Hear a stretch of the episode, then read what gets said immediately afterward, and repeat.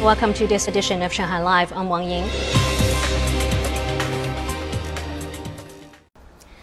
More than 37 million PCR tests have been conducted across the city since last Friday. Mass testing will continue in locked down areas until Thursday and in controlled areas until tomorrow. Stephen Rancourt has more. City officials told the press today that medical teams from other cities are helping with the mass testing, and more than 2,000 sample transfer vehicles are being used to speed up the process. Shanghai's daily PCR testing capacity now stands at roughly 5 million tubes. Shanghai will increase the number of PCR testing sites to meet rising demand as more industrial companies begin resuming operations and production. Three kinds of testing sites fixed, convenient, and mobile will be built or set up across the city. 固定采样点呢，主要是以我们全市现在，呃，差不多啊两百来个医疗机构为主。The fixed testing sites have already been set up at about 200 local hospitals and medical institutes, while the convenient testing sites resemble street-side newspaper booths. The mobile sites will be similar to breakfast carts, which can be quickly set up in response to any emergency situation. These additional testing sites will be mainly set up in local communities, metro and bus stations, as well as places with good ventilation near industrial parks in central business districts, campuses, supermarkets, and drugstores. Officials also said that there are now nearly 20,000 delivery personnel delivering food and other daily necessities to residents.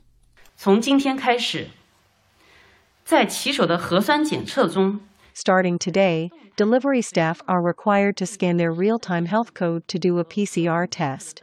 Shanghai issued an electronic pass to each delivery staff that includes the PCR test report and health code based on the white lists of both courier companies and delivery employees.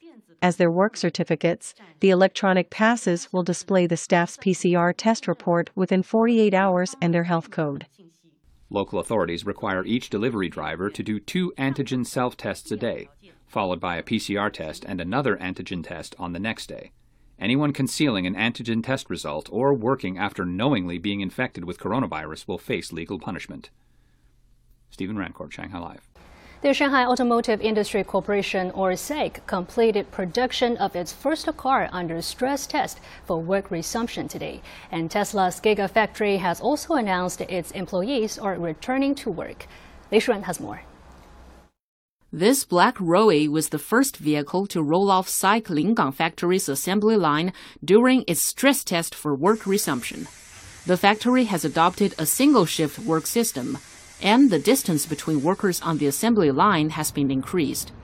Environmental disinfection protocols have also been implemented, covering production areas, material storage spaces, and living areas. SAIC has also been working hard to improve the safety and efficiency of its supply chain and logistics to better support the resumption of production. So far, we have spoken to nearly 400 suppliers and achieved in depth information on their capacity, stock, and sourcing of raw materials. We are also paying close attention to the employee and production conditions of sub suppliers and offering them support for resuming work. In addition, we have been contacting government departments to get permits for interprovincial green channels as soon as possible. The Tesla Gigafactory, which is also located in Lingang area, has also officially resumed operations, with 8,000 employees returning to their positions. Production lines for batteries and motors have reached full capacity, and vehicle assembly is also recovering. We will gradually increase our production capacity in the next three to four days until we reach full capacity for a single shift.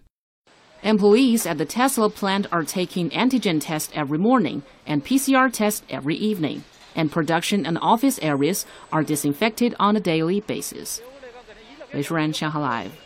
The World Bank yesterday lowered its annual growth forecast for 2022 by nearly a full percentage point, down from 4.1 to 3.2 percent.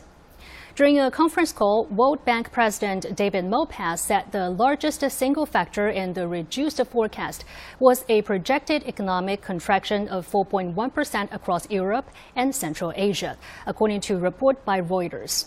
Other factors behind the slowdown in growth from January's forecast include higher food and fuel costs being borne by consumers in developed economies across the world, as well as Western sanctions on Russian energy, which have driven up the price of oil and gas worldwide.